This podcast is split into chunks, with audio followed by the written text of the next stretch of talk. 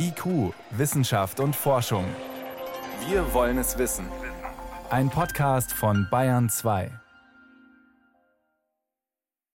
Willkommen zum Corona News Podcast. Wir sind in dieser Woche in Folge 37. Mein Name ist Jan Troczynski aus der Wissenschaftsredaktion des Bayerischen Rundfunks. Und ich spreche auch diese Woche über die wichtigsten Corona-Fragen der Woche mit Dr. Christoph Spinner. Er ist Infektiologe und Pandemiebeauftragter am Klinikum Rechts der ISA in München. Hallo, Herr Spinner. Hallo, Frau Tuschinski, ich grüße Sie. Schön, Sie zu sprechen.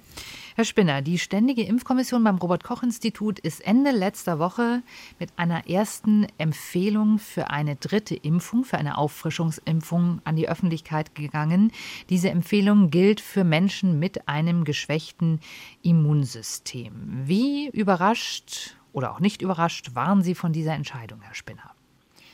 Tatsächlich war ich von der Entscheidung nicht so sehr überrascht. Ich kann sie auch medizinisch sehr gut nachvollziehen, denn die seitens der Politik sehr früh geführte Diskussion, alle Menschen zu immunisieren, war bislang ja nicht durch ausreichend Daten belegt.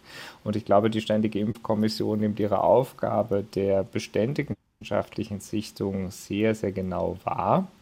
In diesem Zusammenhang kann sie zum jetzigen Zeitpunkt eben auch nur zusammenfassend feststellen, dass vor allem Menschen mit Immunschwäche ein erhöhtes Risiko einer Covid-19-Infektion trotz Impfung haben. Entweder weil die Immunschwäche so stark ausgeprägt ist, dass das Immunsystem selbst nicht so gut funktioniert oder dass zumindest der Immunschutz, den wir messen können, im Laufe der Zeit nachlässt. Und nachdem bereits Anfang des Jahres 2021 die ersten Impfungen weltweit durchgeführt wurden, war es dann auch so, dass jetzt erste Nachbeobachtungsdaten über mehr als sechs Monaten vor, sodass die STIKO hier jetzt auch eine entsprechende Empfehlung abgeben konnte. Und zusammenfassend kann man die im Moment verfügbare wissenschaftliche Datenlage auch so verstehen, dass Menschen mit Immunschwäche nach sechs Monaten ein entsprechendes Risiko das graduell steigt, eine Infektion haben und zum Teil eben auch mit schweren Verläufen. Deshalb jetzt die konsequente Empfehlung zum Angebot der Auffrischungsimpfung. Können Sie uns noch mal sagen, wer alles zählt zu Menschen mit einem geschwächten Immunsystem? Wer sind immunsupprimierte Menschen? Tatsächlich handelt es sich dabei um eine sehr breite Empfehlung und deswegen hat die STIKO einschränkend auch noch schwere von nicht schwerer Immundefizienz in ihren Empfehlungen getrennt. Also schwere Immundefizienz liegt beispielsweise vor nach Transplantation eines soliden Organs wie Nieren oder Herzen, Einnahme von besonders breit wirksamen Immunsuppressiva wie beispielsweise Hochdosis Methotrexat und andere Medikamente Menschen mit Erkrankungen des blutbildenden Systems, einschließlich der Lymphdrüsen, also beispielsweise besondere Formen von hämatologischen Neoplasien, also Krebserkrankungen. Und so gibt es eine ganze Reihe an Erkrankungen, die zu den Immundefekten gezählt werden. Natürlich auch die HIV-Infektion als häufigste erworbene Immunschwächeerkrankung auf dem Boden einer infektiösen Genese. Und ich würde empfehlen, unseren Zuhörerinnen und Zuhörern die Frage der Auffrischungsimpfung bezüglich Immundefizienz wirklich mit dem behandelnden Arzt, der behandelnden Ärztin zu besprechen. Mittlerweile sind die STIKO-Empfehlungen ja auch öffentlich verfügbar. Ich glaube, das lässt sich jetzt hier für den Podcast nicht so einfach zusammenfassen.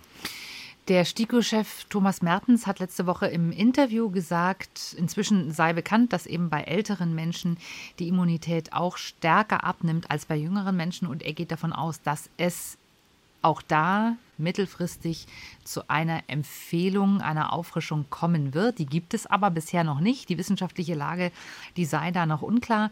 Die amerikanische Zulassungsbehörde FDA, die empfiehlt inzwischen schon, Menschen über 65 mit einer Boosterimpfung zu versorgen. Warum ist das so unterschiedlich?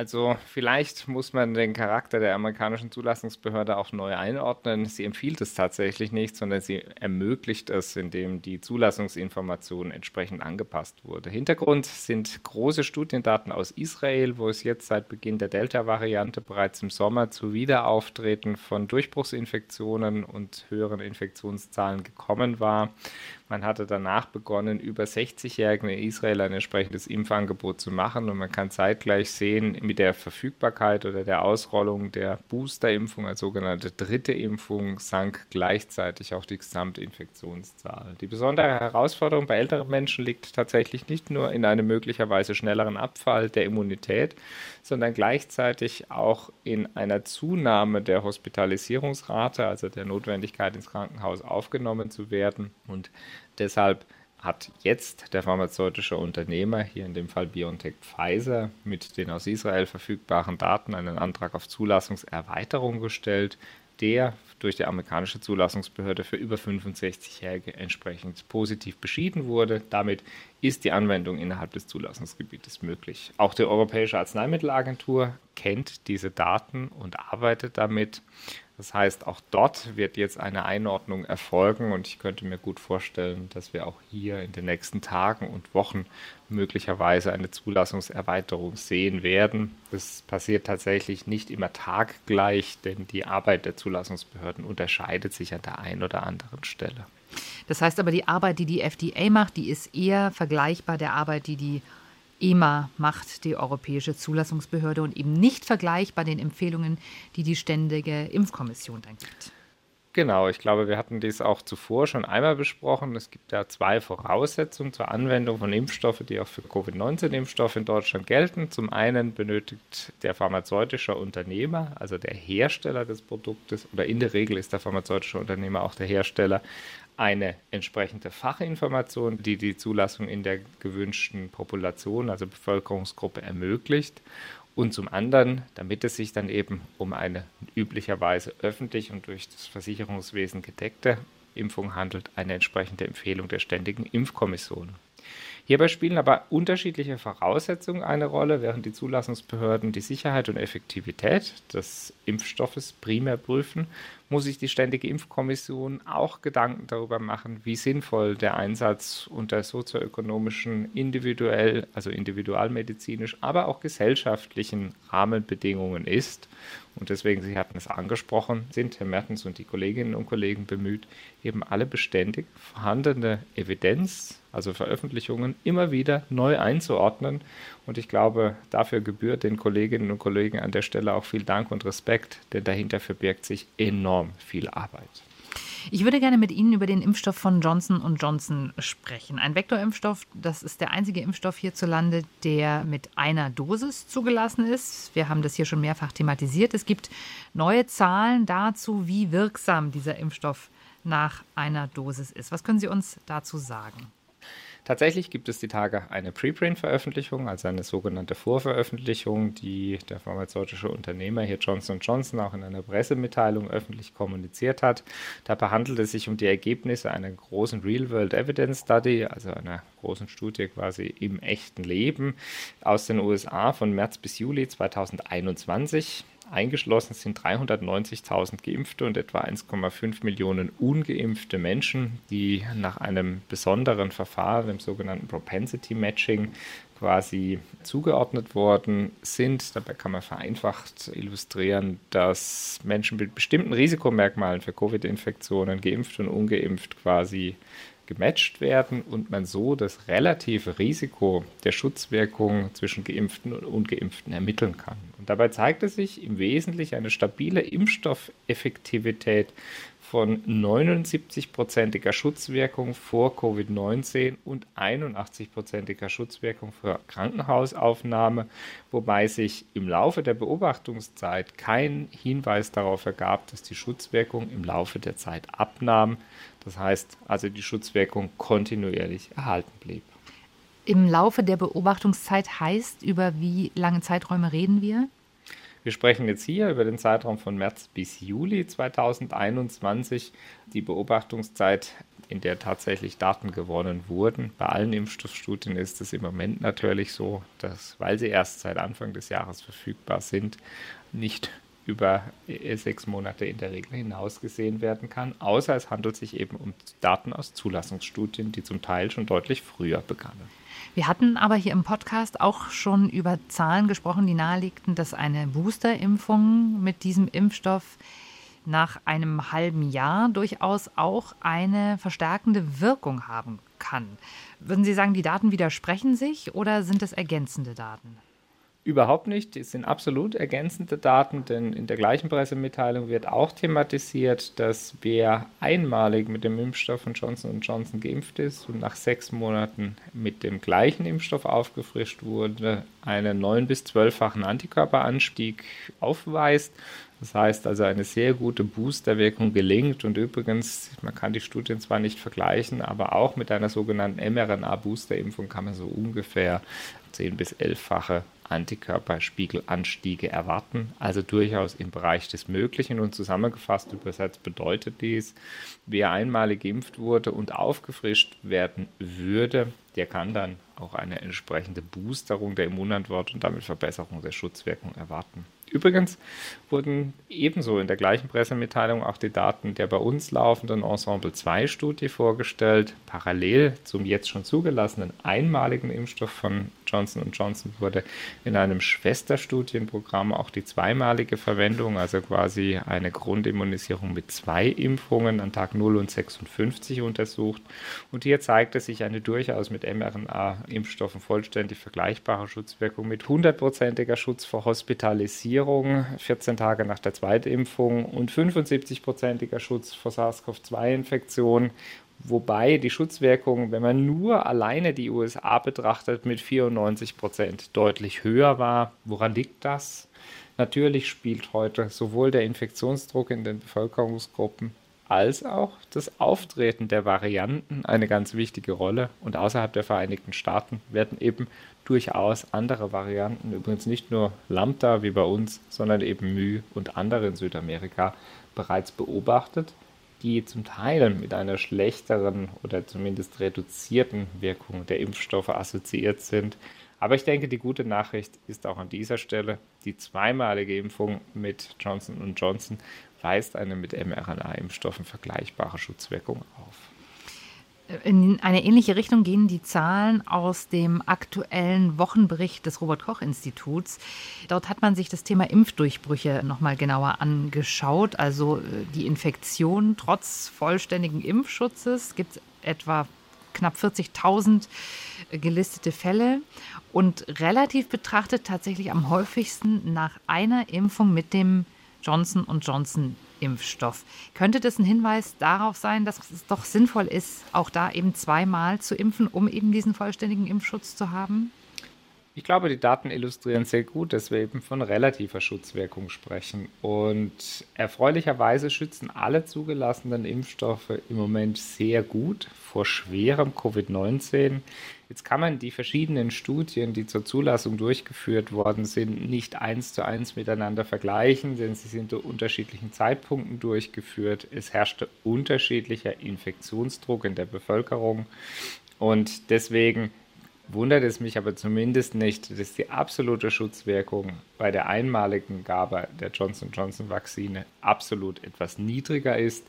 Erschwerend kommt dann noch die Tatsache hinzu, dass mit diesem Impfstoff zumindest auch in Deutschland möglicherweise vor allem die Menschen geimpft werden, die für die Zweitimpfung nicht erreicht werden können, die also vielleicht auch ein anderes Risikoverhalten bezüglich Covid-Infektion aufweisen alles sind Faktoren, die hier in die Impfstoffeffektivität hineinspielen können. Aber deshalb empfiehlt die STIKO zum jetzigen Zeitpunkt ja nicht nur immungeschwächten Menschen eine Boosterimpfung, sondern macht das Angebot den Menschen, die eine einmalige Adenovirus-Vektorimpfstoff erhalten haben, eine Auffrischung derzeit mit einer mRNA-Vakzinierung zu erhalten. Und ich gehe davon aus, dass der pharmazeutische Unternehmer Johnson Johnson mit den jetzt hier in dieser Pressemitteilung vorveröffentlichten Daten aus der Ensemble 2-Studie, also der zweimaligen Johnson Johnson-Impfung, eine Zulassungserweiterung beantragen wird. Das heißt, wer eine einmalige Impfung bekommen hat mit diesem Impfstoff, der kann auch jetzt sich schon im Impfzentrum oder beim Arzt, bei der Ärztin eine zweite Impfung, idealerweise mit einem mRNA-Impfstoff oder eben auch mit einer zweiten Dosis Johnson Johnson holen. Genau, darüber kann dann im Einzelfall beraten werden. Aktuell besteht die Schwierigkeit, dass dafür eben noch nicht ausreichende Daten zur Verfügung stehen. Aber ich glaube, wir wissen gerade aus dem heterologen Prime Boosting, AstraZeneca-Impfungen gefolgt von mRNA-Impfungen, dass diese Strategie mit einer sehr, sehr guten Aktivierung des Immunsystems einhergeht auch die Boosterung mit dem Johnson Johnson Vakzin ein zweites Mal, hatten wir ja eingangs besprochen, bringt einen etwa 9 bis 12-fachen Anstieg der neutralisierenden Antikörperspiegel. Also es scheint wirklich so zu sein, dass die Boosterung die Immunität in ihrer Robustheit verstärkt. Und dies gilt eben ganz besonders für Menschen mit Immunschwächeerkrankungen. Also dort besteht zumindest die größte Notwendigkeit. Der ähm, Kooperationspartner des Pharmaunternehmens BioNTech, Pfizer, hat diese Woche etwas Interessantes angekündigt, was es in die Nachrichten geschafft hat, nämlich an einem vorbeugenden Covid-Medikament zu arbeiten. Das war nicht die erste Meldung dieser Art, das kam im Frühjahr schon mal. Trotzdem musste man wirklich aufhorchen. Es ist in der Mitteilung von einer Phase 2 und 3 die Rede. Herr Spinner, was wissen Sie über die Idee, die hinter diesem Covid-Medikament steckt? Ja, die Idee der Postexpositionsprophylaxe ist tatsächlich nicht ganz neu. Wir kennen sie auch aus dem Bereich der Influenza, wo sie für Haushaltsangehörige, die Kontakt mit Influenza-Erkrankten hatten und nicht geimpft waren, seit vielen Jahren zum Einsatz kommt, insbesondere auch gerade für immungeschwächte Menschen. Hier werden antivirale Wirkstoffe möglichst früh nach Bekanntwerden des Infektionsfalles eingesetzt und die Idee ist, die Virusvermehrung so sehr früh so stark aufzuhalten, dass es eben gar nicht erst zur manifesten Erkrankung kommt. Und im Grunde gibt es, ist auch die Tage erschienen, auch zum antiviralen Medikament Remdesivir ein Update aus einem Studienprogramm im ambulanten Umfeld, wo sehr viel früher antiviral behandelt wurde und gesehen werden konnte, dass das Fortschreiten der Erkrankung in einem wirklich relevanten Anteil der Patienten verhindert werden konnte. Und so ist es auch die Idee hier mit einem sogenannten Protease-Hemmstoff, der auf sehr viele RNA-Viren vermehrungshemmend wirkt, entsprechend oral als Tablette verabreicht werden kann dafür sorgen soll, dass es im Falle einer frühen Infektion gar nicht erst zur explosionsartigen Erregervermehrung kommt und damit eben sehr früh zur Beendigung der viralen Infektionsphase. Also aus meiner Sicht ein sehr erstrebenswerter Ansatz, denn es wird auch in Zukunft Menschen geben, die nicht immunisiert sind oder immunisiert werden konnten, die ein hohes Risiko zum Beispiel durch gemeinsamen Haushaltskontakt aufweisen und die durch diese Möglichkeit der Therapie die zusätzliche Chance erhalten, nicht in Kliniken mit schwerem Covid-19 behandeln werden zu müssen. Es ist allerdings so, es handelt sich jetzt hier um Phase 2-3-Studien. Das bedeutet also, dass dieser Protease-Hemmstoff, der pharmakologisch geboostet werden muss, also quasi im Abbau in der Leber verlangsamt werden muss, dass man ihn eben in ausreichender Dosierung als Tablette einnehmen kann, weiter untersucht wird. Sollte sich jetzt die Hypothese erweisen, dass es sicher und effektiv ist, denke ich, könnte es ein wertvoller Baustein sein im Kampf gegen Covid-19, auch noch in den nächsten Jahren. Neutralisierende Antikörper funktionieren im Prinzip in einem ähnlichen Ansatz und da weiß man schon heute, wenn man Menschen zur Postexpositionsprophylaxe im Labor designte SARS-CoV-2-Antikörper verabreicht, dann kann man mit hoher Wahrscheinlichkeit das Fortschreiten zu schwerem Covid-19 verhindern. Es gibt dafür in Deutschland noch keine arzneimittelrechtliche Zulassung. Diese wird aber geprüft und so ähnlich funktioniert das Konzept der antiviralen Postexpositionsprophylaxe auch. Also ich erwarte mir mit hoher Wahrscheinlichkeit hier einen zusätzlichen Therapiebaustein. Aber damit wir das richtig verstehen, man kann das einsetzen dann, wenn sozusagen eine Infektion wahrscheinlich war oder wenn eine Infektion schon nachgewiesen war. Oder anders gesagt, also wenn ich jetzt irgendwie in einem Haushalt bin und ich weiß, ich habe hier einen Infizierten nachgewiesen, können die anderen das dann prophylaktisch nehmen?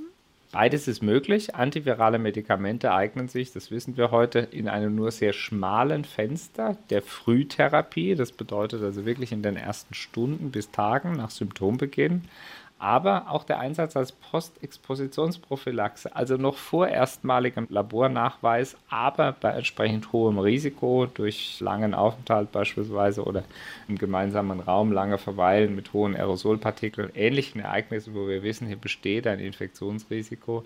Da ist der Einsatz auch vorbeugend möglich. Die Idee ist quasi, das Virus erst gar nicht so stark vermehren zu lassen, dass es danach zu Symptomen kommt. Wir kennen solchen Einsatz ja auch aus der HIV-Therapie. Dort gibt es ja solche Medikamente eben auch zur Vorbeugung der Infektion, also als ja, Präexpositionsprophylaxe, PrEP. Ist sowas dann im Prinzip auch denkbar, dass wir irgendwann wirklich eine Tablette haben, mit der wir, wenn wir wissen, wir gehen in eine Risikosituation, uns vielleicht dann sogar schützen können davor? Theoretisch wäre das auch denkbar. Jetzt untersucht wird ja, was auch in der HIV-Medizin bekannt ist, die Postexpositionsprophylaxe, also quasi in einem ganz engen Fenster nach Kontakt mit dem Erreger eine Frühtherapie einzuleiten, sodass es eben erst gar nicht zur systemischen Infektion kommt oder dieses früh wie möglich unterbrochen wird.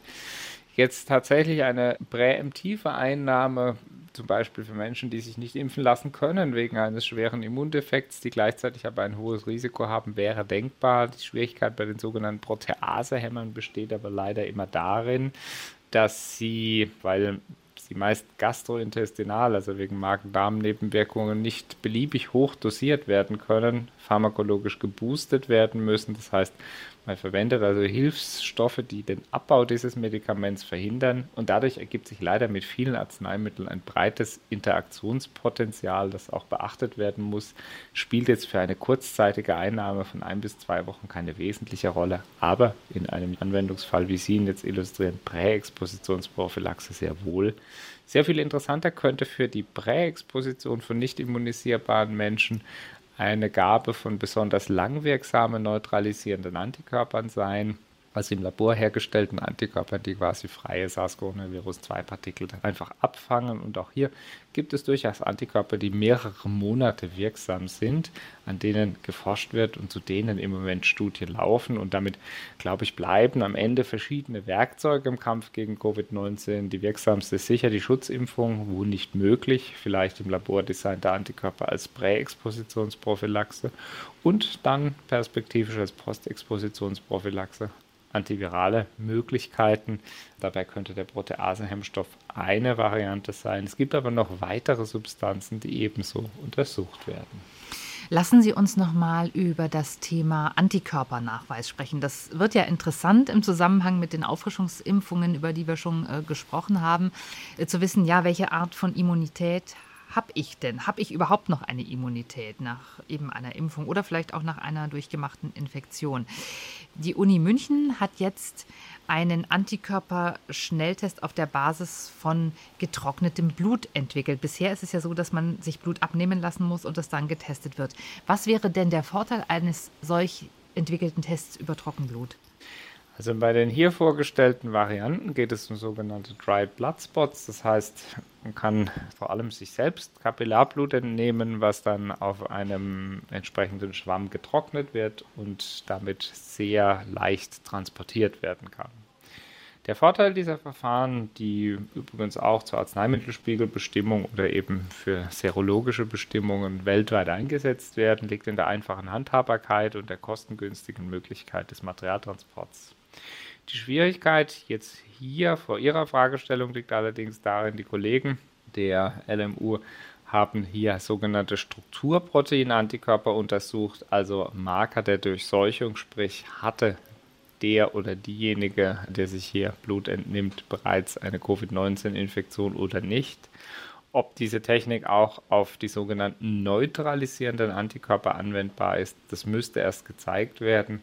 Hauptschwierigkeit besteht aber leider darin, dass bis heute keine wirklich strukturierten Daten einen klaren Zusammenhang zwischen neutralisierenden Antikörpern und Schutz vor Covid-19 illustrieren. Es gibt zwar viele Hinweise darauf, dass es Zusammenhänge gibt, aber gerade die sogenannte T-zelluläre Immunität, die auch eine wichtige Rolle spielt und wahrscheinlich sehr viel länger erhalten bleibt als die neutralisierenden Antikörper, kann auf diese Art und Weise nicht gemessen werden. Deswegen empfiehlt auch die Ständige Impfkommission am Robert-Koch-Institut derzeit, Antikörperbestimmungen wirklich nur für Menschen mit schwerer Immundefizienz in der Allgemeinbevölkerung können wir sie derzeit noch nicht einordnen. Vor allem auch, weil es keinerlei akzeptierte Grenzwerte gibt, ab wann aufgefrischt werden müsste und ab wann eben kein ausreichender Schutz mehr vor Covid besteht. Das heißt, dieser Trockenbluttest, der kann auch dieses Problem nicht lösen und müsste quasi auch immer dann im Labor analysiert werden. Und auch dann hat man eigentlich das Grenzwertproblem ja nicht gelöst. Also das ist nur bedingt aussagekräftig. Also ich glaube, der Trockenbluttest könnte eine technologische Variante sein, die zum Einsatz kommen könnte, wenn sie auch mit neutralisierenden Antikörper funktionieren würde, was aber dann noch zu zeigen wäre. Hauptproblem, dass wir aber nach wie vor keine Grenzwerte kennen und eine Empfehlung aussprechen können, wann eine Impfung notwendig ist und wann nicht, führt dann dazu, dass der Einsatz in der breiten Praxis heute noch nicht möglich ist. Herr Spinner, ich danke Ihnen, dass Sie auch diese Woche wieder Zeit für uns hatten und für die Antworten auf die vielen Fragen. Herzlichen Dank. Ich danke Ihnen. Alles Gute und bis bald.